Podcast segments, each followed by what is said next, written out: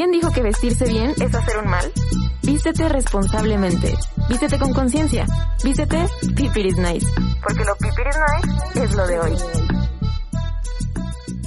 Hola a todos, bienvenidos a un episodio más aquí en Pipiris Nice. Y la verdad es que saben que es un podcast donde nos gusta platicar, nos gusta echar el chismecito respecto a la moda. Y hoy tenemos con nosotros a un gran invitado que es Andrés Zafra. Y les voy a contar súper rápido sobre él y ya después él nos va a contar un poquito más. Pero bueno, él es historiador del arte por la Universidad Iberoamericana y actualmente también está cursando su maestría en la UNAM. Actualmente trabaja como educador independiente, gestor cultural y sus principales líneas de investigación se centran en pedagogías experimentales, estudios de género. Así que bienvenido Andrés, qué padre que estés por acá. Mil gracias, Samia. Eh, pues sí, no, la verdad un súper gusto estar acá, yo muy emocionado.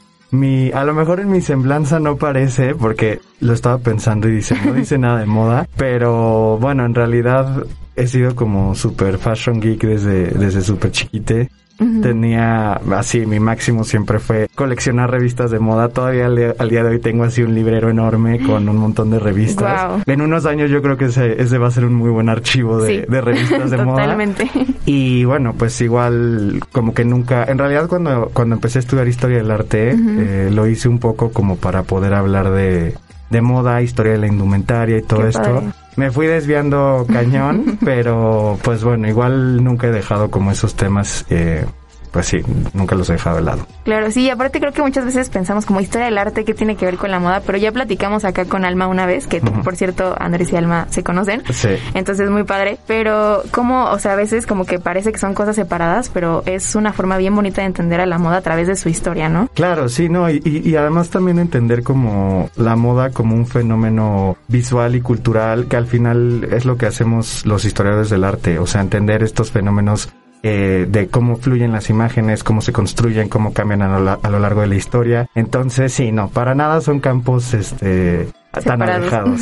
Sí, está increíble, la verdad. Y hoy tenemos un tema bien interesante y creo que muy importante también, porque ya hemos platicado mucho de la moda como industria, cómo funciona, cómo se mueve. También platicamos eh, ya sobre la moda a lo largo de la historia también un poquito, pero creo que si hablamos de la moda a través de los años y cómo ha ido evolucionando, tenemos que hablar también de los estándares de belleza, ¿no? Claro. Y entonces quisiera que tú eh, nos dijeras por qué estos dos temas siempre van de la mano. Pues es súper interesante porque cuando te pones a investigar un poco la historia de la moda te das cuenta que la forma en la que la moda determina los cuerpos o, produce ciertas influencias a cómo entendemos nuestro cuerpo es, es impactante, ¿no? Y ahí también es bien interesante cómo esto también se relaciona muchísimo con la historia del arte por la idea de cómo un canon de belleza surge, ¿no? Y esto realmente lo podemos rastrear hasta la antigüedad clásica, ¿no? Con la escultura este griega y romana, cómo se buscaba una percepción, una proporción, perdón, del cuerpo que tenía que ver con ciertos estándares estéticos que no eran reales, sino que más bien buscaban representar otros ideales morales, éticos, este, políticos incluso, ¿no? Y ver cómo eso se ha filtrado hasta, hasta el día de hoy, ¿no? Y que está tan presente y que, bueno, ni hablar de un montón de otras cosas que suceden como este, y no me quiero meter en temas muy polémicos, pero toda la relación de la industria de la moda con, con los trastornos de conducta alimenticia, o sea, el hecho de que la industria de la moda es una industria súper gordofóbica, todo esto es súper eh, importante darnos cuenta de esto porque mm, gran parte de lo que es la industria de la moda se conforma a partir de esta eh, como, como esta normatividad de los cuerpos o esta, o esta canonización de los cuerpos, ¿no? Y qué interesante eso que dices que, o sea, como estos cánones de belleza no mostraban cuerpos reales, sino que era un tema más aspiracional, ¿no? O sea, como tienes que llegar a esto. Claro, sí, y no sé, siempre cuando, cuando hablo de esto me viene a la mente, hay por ahí un video de Cindy Crawford que ve una portada de revista donde sale ella y dice, ojalá yo luciera así de bien, ¿no? O sea, que ni siquiera ella, que es una supermodelo desde hace décadas, ¿no? Este, o sea, ella misma se da cuenta de que estos estándares realmente no están representando una, una realidad, sino que más bien hay un montón de otros flujos e intereses en, en el hecho de conformar los cuerpos de cierta forma. Sí, qué impactante. Y, y yo quisiera preguntarte cómo es que inician estos cánones de belleza, ¿no? Porque hemos visto, como dices, que a lo largo de la historia siempre han estado, ¿no? Y han ido cambiando, digo, lo que ahorita se podría considerar como bonito, entre comillas. Claro.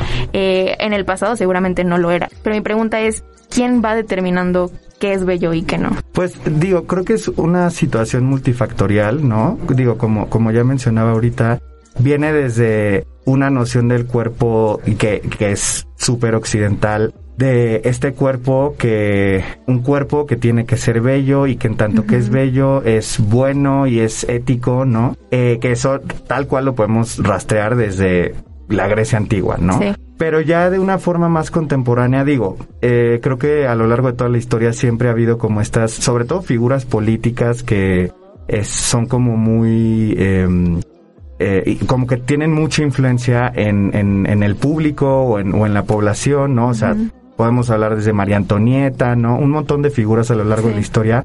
Pero tal cual como parte de la industria de la moda, creo que empieza con, con la historia del modelaje y de las modelos, ¿no? Eh, a finales del siglo XIX con Charles Frederick Worth, que pues bueno, él fue el primero en, en o, normalmente se le reconoce como el, primer diseñador de modas en buscar que eh, las prendas no las usaran solo los maniquíes, sino llevar a una jovencita que además fuera una joven de clase alta, que las clientas pudieran relacionarse con ella y verse identificados más o menos con con el tipo de cuerpo, con los rasgos físicos, ¿no? Entonces, eh, hacía como estas sesiones de, de, de pasarelas en donde salía esta jovencita con uno de sus de sus de sus diseños eh, pero ahí la, la, intención era precisamente que las clientas se pudieran ver vistiéndolo no o sea ahí todavía no se trataba de que fuera una cosa inalcanzable al contrario se trataba de que pudieran ver cómo se movía el vestido cómo se ajustaba el cuerpo y, y desde ahí empieza a surgir otra cosa súper interesante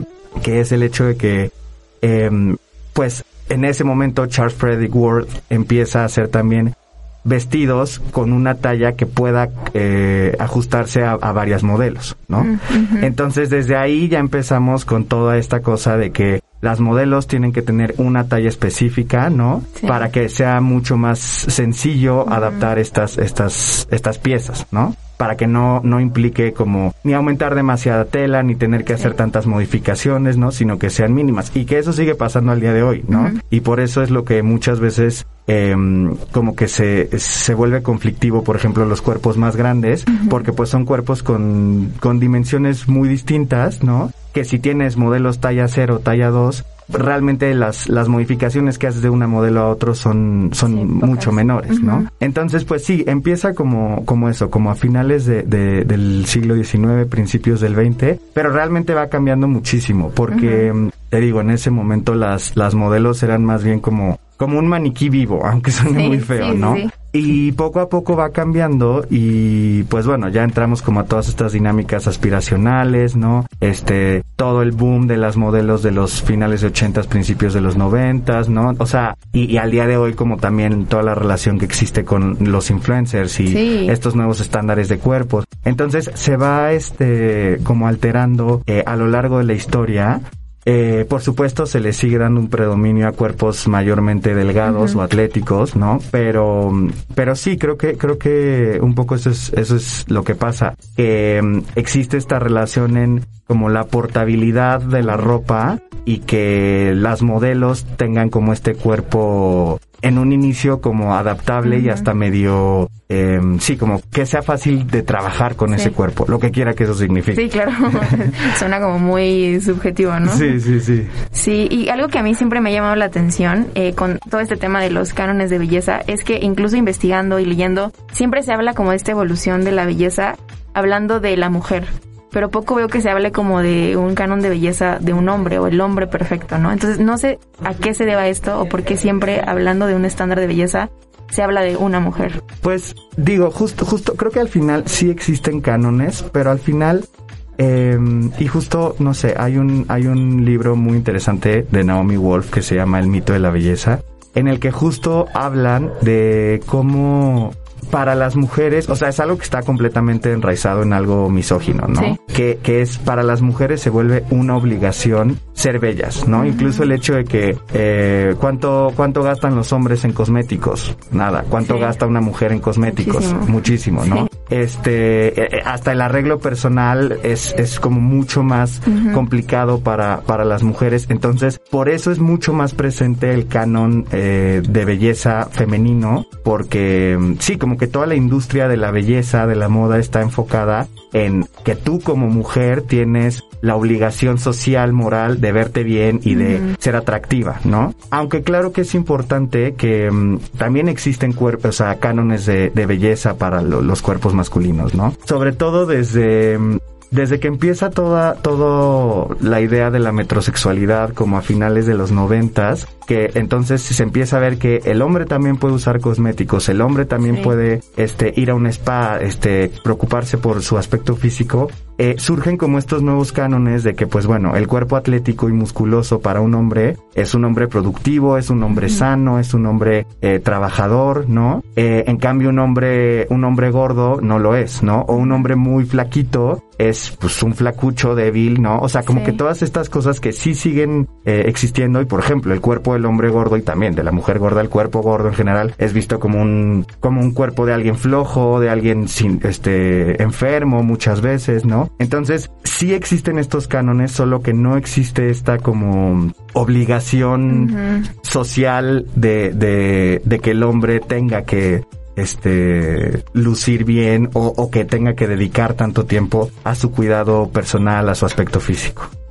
Bueno, y como sabemos, este podcast eh, nace como un espacio justo para hablar de la moda de una forma un poquito más responsable, entender cómo funciona la moda, por qué hacemos lo que hacemos y demás. Y creo que estamos en un momento justo donde las personas ya no quieren ser como guiadas por estas reglas, ¿no? Que ya lo habías mencionado un poco, que la gente ya no, ya no quiere estar bajo un estándar, ¿no?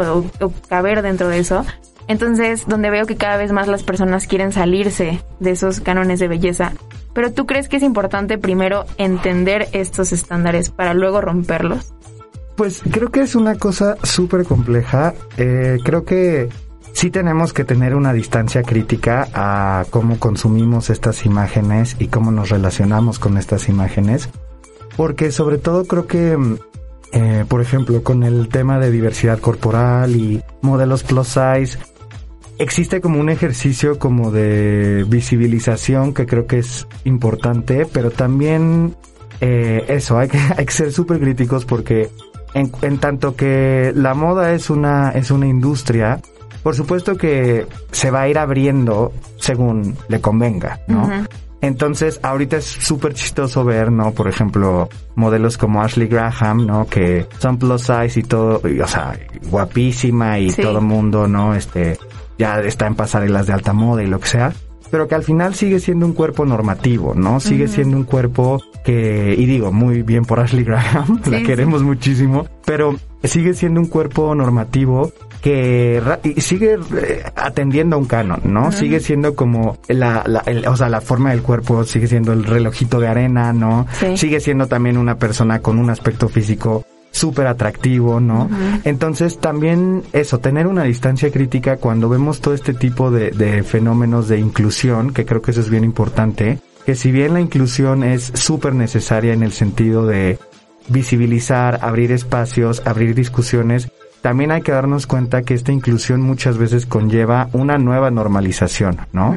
Entonces, por ejemplo, ves a los modelos hombres eh, de cuerpo grande en, en este el Fenty Fashion Show y en realidad siguen siendo cuerpos que tienden a ser musculosos, que están muy bien proporcionados, ¿no? Y tampoco se trata de, bueno, este, hay que dar visibilidad a todo porque es algo imposible, ¿no? Y, nunca acabaríamos, ¿no? Porque realmente todos los cuerpos son absoluta y drásticamente distintos.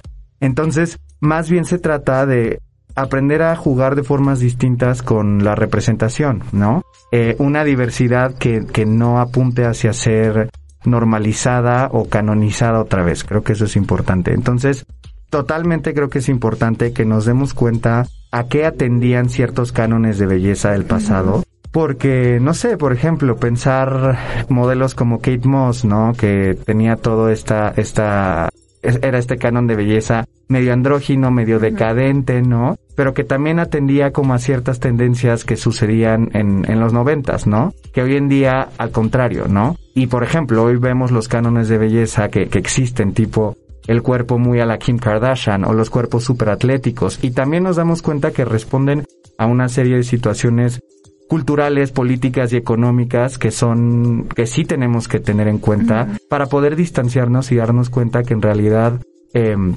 pues eso, estos cánones que pueden muchas veces parecer mucho más diversos, al final también son como un fenómeno cultural que está pasando y que sigue habiendo como una normatividad de los cuerpos y muchas veces como esta, esta diversidad y esta autonomía corporal eh, pues realmente no, no, no, no sucede, ¿no? O sea, al final es como, ok, ya no te tienes que ver como Kate Moss, Kate Moss o como Claudia Schiffer, ¿no? Pero ahora te tienes que ver como Kim Kardashian, ¿no? O te tienes que ver como cualquier influencer súper atlética, ¿no? Entonces, este, o si tienes un cuerpo grande o eres de cuerpo gordo, no pasa nada siempre y cuando tengas este tipo de cuerpo gordo, ¿no? O si eres súper, súper flaquite, no pasa nada siempre y cuando seas este tipo de cuerpo, ¿no? Entonces, creo que sí es importante que, que tomemos esas distancias críticas de, de, cómo consumimos estos, estos modelos de, de, cuerpos y de, y de, sí, en general imágenes en revistas, en redes sociales, en este, series de televisión, porque están súper atravesadas por un montón de, de, filtros, tanto literalmente como metafóricamente. Sí, sí, sí, y creo que aparte justo ahí entra como también nuestra chamba como consumidores de todo ese contenido. Eh, porque sí creo que es bien difícil porque justo esto que mencionas, creo que sí estamos en un momento donde se está dando como más apertura a muchos tipos de cuerpo, por ejemplo, eh, pero lo que decías, no deja de estar dentro de, de ciertos parámetros, ¿no? Y no sí, y no, y por ejemplo, ahora que mm, está como muy popular esta imagen como muy mexicana, ¿no? Y que ahorita están buscando modelos que tengan ciertos rasgos muy, muy latinos, muy mexicanos, pero siguen estando como ciertos rasgos, ¿no? Y siguen dejando fuera muchos otros. Entonces creo que siempre está, como dices eso, como aún en esta diversidad que se está abriendo, siguen habiendo ciertos obstáculos. No, y eso que dices, o sea, si no, si no te ves como ese tipo de mexicana, si no eres Eiza González, que también la queremos muchísimo, si no eres Eiza González y no eres ese tipo de mexicana, eh, no entras como, como en esos, en esos estándares que además también tienen que ver con un montón de cosas como una exotización de lo latino, ¿no? Y entonces el latino que es moreno, pero moreno claro, nunca un moreno oscuro, es un moreno muy blanqueado, ¿no? Este, con cuerpo atlético, ¿no? Que también todo esto es súper interesante pensar cómo este, este canon de belleza hacia lo latino también tiene que ver con muchos estereotipos, ¿no? De el mexicano flojo, el mexicano no sé qué, entonces eh, no eres ese mexicano, te vuelves el opuesto, ¿no? El súper, este, atlético, el súper atractivo, el, ¿no? Entonces, y con estos rasgos exóticos, exuberantes, que pues realmente no, o sea, la mayoría de la población no. no. corresponde con eso, ¿no? Sí, sí, sí. Y ahorita que mencionabas todo esto del, del, del tono de piel y demás, vamos a platicar un poquito de la interseccionalidad, que pues es esta herramienta que nos ayuda justamente a entender estas desigualdades que existen, ¿no? Que muchas veces creemos que en el mundo de la moda solo hay desigualdad en clases sociales, ¿no? O sea, como eh, alta moda y quién puede acceder a ella y quién no. Pero realmente creo que existen muchas eh, diferencias por muchas otras cosas de hecho, estaba investigando y vi este concepto. Realmente no sé si existe una traducción al español, pero en inglés es texturism, que habla como de esta desigualdad por la textura del cabello, ¿no? Claro. Y como hay ciertas texturas que te acercan más a un canon de belleza y entonces tienes ciertos privilegios, ¿no? Y entonces, eh, justamente así como eso existe por todo, por color de piel, por el color de ojos, por el tipo de cuerpo y creo que en la moda tenemos todas estas eh, diferencias que nos acercan más a cierto estándar y nos alejan más de cierto estándar.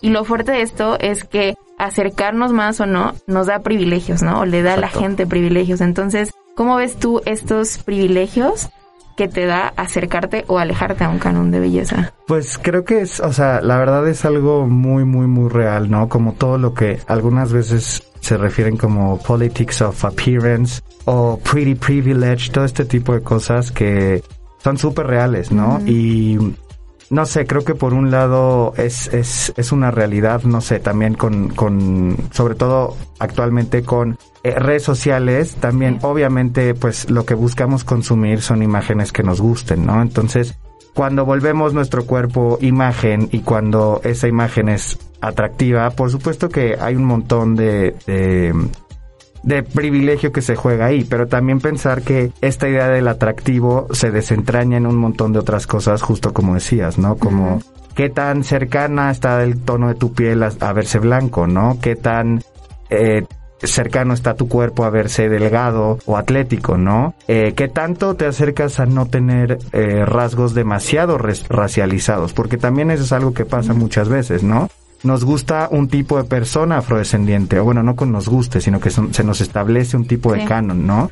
Eh, nos gusta un tipo de persona con los ojos rasgados, ¿no? Pero no demasiado rasgados. Entonces, como que también ahí es bien interesante ver cómo eh, la moda ha construido ciertos cánones a partir de diferentes rasgos físicos eh, que vienen de diferentes orígenes étnico-raciales y tal. Em, pero que de cierta forma han sido como, como que se sustraen de su contexto, porque también a la moda, y sobre todo creo que desde, o sea, desde finales del siglo XX, pues le gusta lo exótico, ¿no? Entonces, ¿por qué hay tantas modelos rusas, no? Porque tienen este, esta forma de verse exótico, porque yo me acuerdo que justo desde mediados de los, bueno, principios de los 2000 cada vez había más, más modelos eh, chinas y coreanas, ¿no? Porque también hay una cosa que en, en tanto que el cuerpo de esta modelo así no sea eh, europea o estadounidense, eh, pero que sea delgada, sea alta y que tenga algo de, de exótico, también, también es, es algo que, que, ocurre, ¿no? Entonces, mientras más se acerque a este canon, pues por supuesto que, que existe un, un privilegio innegable, ¿no? O sea, y que da acceso a un montón de cosas, a un montón de situaciones y que creo que hoy lo vemos muchísimo con los influencers, ¿no? O sea, el verte bien, el tener un aspecto físico pulcro, el, el ser atractive, el, ¿no? Eh, pues claro que conlleva eh, acceso a muchas, a muchísimas cosas. Sí, y aparte creo que algo bien interesante es que eh, justo en este momento en el que se, hay mucha diversidad, no solo en los tipos de cuerpo o modelos, sino también en las prendas, ¿no? Y, y, que no necesariamente ya son prendas que pueden usar cualquier tipo de cuerpo o cualquier persona. Pero algo bien interesante creo que es que justo eso, o sea, si una si pones a una persona que se acerca mucho a este estándar de belleza, ¿no? Que es muy occidental, y lo pones con una prenda, la gente lo aplaude, ¿no? En redes sociales, wow, se ve increíble, pero lo pones en alguien que está súper lejos de ese canon de belleza y le pones la misma prenda y la gente dice, qué horrible. Entonces creo que también es bien fuerte eso porque, em, pues justo creo que a veces apreciamos mucho la moda, pero porque está puesta en alguien que se ve lo que diríamos bien. Sí, absolutamente. O sea, la más de la mayoría de de outfits que te encuentras en una red carpet, si se lo pones a una persona que no tenga un cuerpo canónico, se vería, o sea, lo veríamos como mal, como exagerado, porque también hay esta cosa, como que existe este privilegio de que las personas atractivas, las celebridades, ¿no? Pueden hacer ese tipo de cosas, ¿no? Ellos tienen la libertad y, y, el privilegio de poder experimentar cómo vestirse, ¿no? Si en tu vida cotidiana tú tratas de hacer algo un poquito más arriesgado, bueno, o sea, está súper mal visto, ¿no?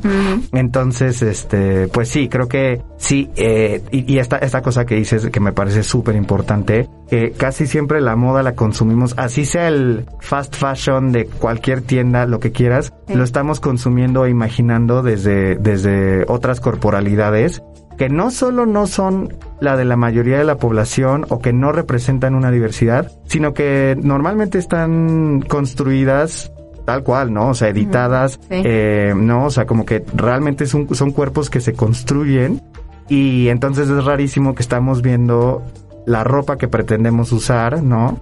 En cuerpos que no existen, ¿no? No solo porque no sean una, una, una realidad social o, el común de la sociedad, sino porque son cuerpos que son construidos eh, visualmente para, y editados para, para lucir de esa forma. Entonces, es rarísimo, porque estamos esperando vernos de una forma cuando nadie se ve así, ¿no? Claro, sí, y, y aparte creo que también es bien riesgoso, ¿no? Porque, pues, creo que muchas veces cuando nos dejamos influenciar tanto por esos estándares que como dices, están en todos lados, ¿no? O sea, estamos en redes, están ahí, vemos la pasarela, está ahí, vamos a una tienda y están ahí, o sea, No, ves, ves, ves una película y aunque no quieras, por supuesto que todas las actrices, o sea, ves una telenovela, igual todas las actrices están, o sea, construidas o, se, o, se, les, se les selecciona a partir de eso, ¿no? O sea. Sí, y qué fuerte porque creo que esto también de pronto afecta en la identidad de las personas, ¿no? Porque pues ya es decir, si la moda es aspiracional, de pronto te llega esta sensación de, o sea, aspiro a eso, pero no puedo llegar a eso, o sea, porque mi color de piel no va a cambiar, mi tipo de cabello no va a cambiar, o sea, entonces creo que qué riesgoso, la verdad. No, y además es súper fuerte pensar que todo esto eh, está soportado por un montón de plataformas, ¿no? Justo como decimos ahorita.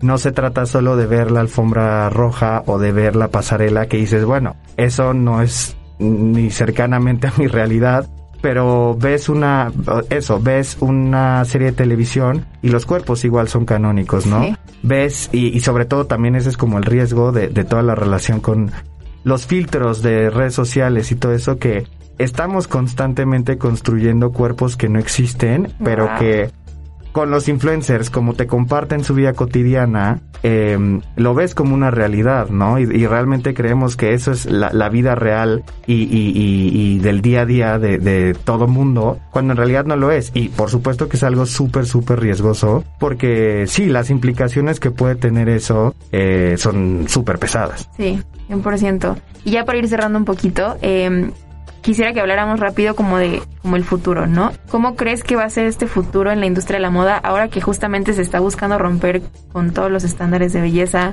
¿Crees que se pueda en algún punto? ¿Crees que no? ¿Crees que se deba hacer esto? ¿O cómo ves tú ese ese porvenir de la moda? Ay, no sé, la verdad, yo tiendo a ser más bien pesimista, entonces... está bien. No sé, eh, creo que ahorita algo que está pasando es esto que, que decía al principio, ¿no? Como que realmente hay una nueva normalización, nueva canonización de los cuerpos y de la diversidad, ¿no? Y que por supuesto, bueno, eh, hablar de diversidad, hablar de inclusión, eh, si eres una marca y ya no hablas y no hablas de esos temas, te ves mal, ¿no? Entonces, como todo proceso social, cuando vuelve a estandarizarse o normalizarse, creo que se vuelve igual de riesgoso. Yo esperaría y yo totalmente creo que eh, hay que eh, como apostar por una representación eh, como mucho más, no quisiera decir diversa, pero como menos estandarizada, ¿no? Eh, o sea, pensar que los cuerpos que, porque al final nunca, nunca nos vamos a encontrar representados completamente, ¿no? pero pensar en que si, si apostamos por mayor flexibilidad de, de los cuerpos, mayor este sí, como un mayor rango de, de tipos de corporalidades, ¿no?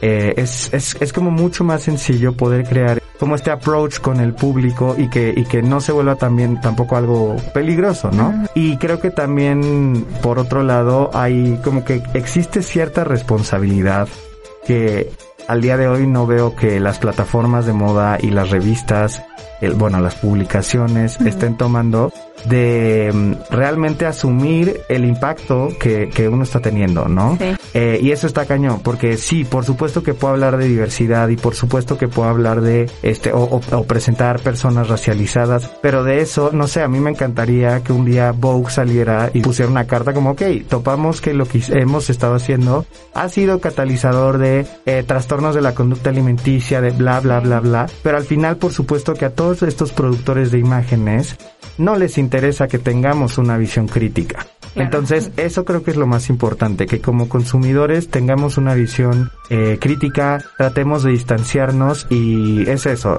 lo, como mi, uno de mis lemas de vida es, de lo que más te gusta es de lo que más tienes que ser crítico, porque vas a aprender un montón y, y aprender a distanciarte y ver desde lejos lo que está pasando es súper importante. Entonces, eh, a todos nos encanta el Savage Fenty Fashion Show, pero hay que ser críticos, sí. ¿no? Eh, y, y de cualquier forma, sobre todo eso, porque la idea de diversidad corporal es, es muy engañosa, ¿no? Entonces, este, y la idea de romper con los cánones también muchas veces pues hoy en día está muy bien visto esta idea de, diversificar y de radicalizar y del activismo y no sé qué, pero en realidad hay que, hay que pensarlo un poquito más, hay que distanciarnos de, de esto y pensar eh, a qué fines está atendiendo este tipo de dinámica. Entonces sí, definitivamente espero que haya mucho mayor flexibilidad y apertura en los modos de representar los cuerpos eh, hay definitivamente eh, marcas, diseñadores y productores que creo que lo están haciendo, pero sobre todo creo que también es una invitación a voltear a ver ya no a las grandes plataformas, a las grandes revistas, sí. sino a productores independientes que realmente son las personas que en todo caso dentro de la industria de la moda serían más cercanas a nosotros y que están más conscientes de, de la diversidad la, y lo que sucede día a día y los problemas actuales sin, sin pertenecer como a esta todavía, ¿no? Sí. A esta industria y a estos cánones y a estos este fines como, pues sí, como muy convencionales de la industria de la moda. Buenísimo. Sí, creo que como consumidores nos toca esa tarea justo de ser más críticos, de no quedarnos solo con lo que vemos y ya. Y creo que si somos eh, productores o tenemos un medio de comunicación o como este podcast o demás, entender esa responsabilidad que dices y el impacto que, que cualquiera hace, ¿no? Cualquier acción que hacemos tiene. Entonces, la verdad es que está bien importante este tema y está padrísimo. Nos gustaría estar 3.000 horas aquí. Ay, sí. Pero, pues bueno, se nos termina el tiempo, así que Andrés, muchísimas gracias por estar por gracias, acá. Samia. Antes, dinos cómo te podemos encontrar. Sé que das talleres, entonces también cualquier información de los talleres que das eh, y también para contactarte, cómo te pueden Sí, encontrar. pues me pueden encontrar en Instagram como arroba Andrés Zafra. Eh, ahí normalmente anuncio los talleres que estoy dando, los cursos que estoy dando y, y pues creo que ya. No sé qué No, está bien. pondré mi número de teléfono. Que, no, este sí, ahí, ahí estoy súper pendiente y ahí toda la información de los cursos que doy, los talleres y exposiciones y demás, ahí está. Buenísimo, súper. Pues mil, mil sí. gracias, No, gracias Un a ti. gustazo. Y a ti también. Y de todos modos, bueno chicos, nos estamos viendo en el siguiente episodio. Ya saben que nos pueden encontrar en video, en audio, así que pues muchas gracias por estar por acá. Cuídense. La moda responsable no es el futuro, sino el presente. Esto fue Pipiris Nice, un podcast de moda sostenible. Los hechos, comentarios y opiniones expresadas en este sitio y programas son responsabilidad de quienes lo emiten. y no reflejan en ninguna circunstancia el punto de vista de la Universidad Panamericana. De sus autoridades y o representantes legales.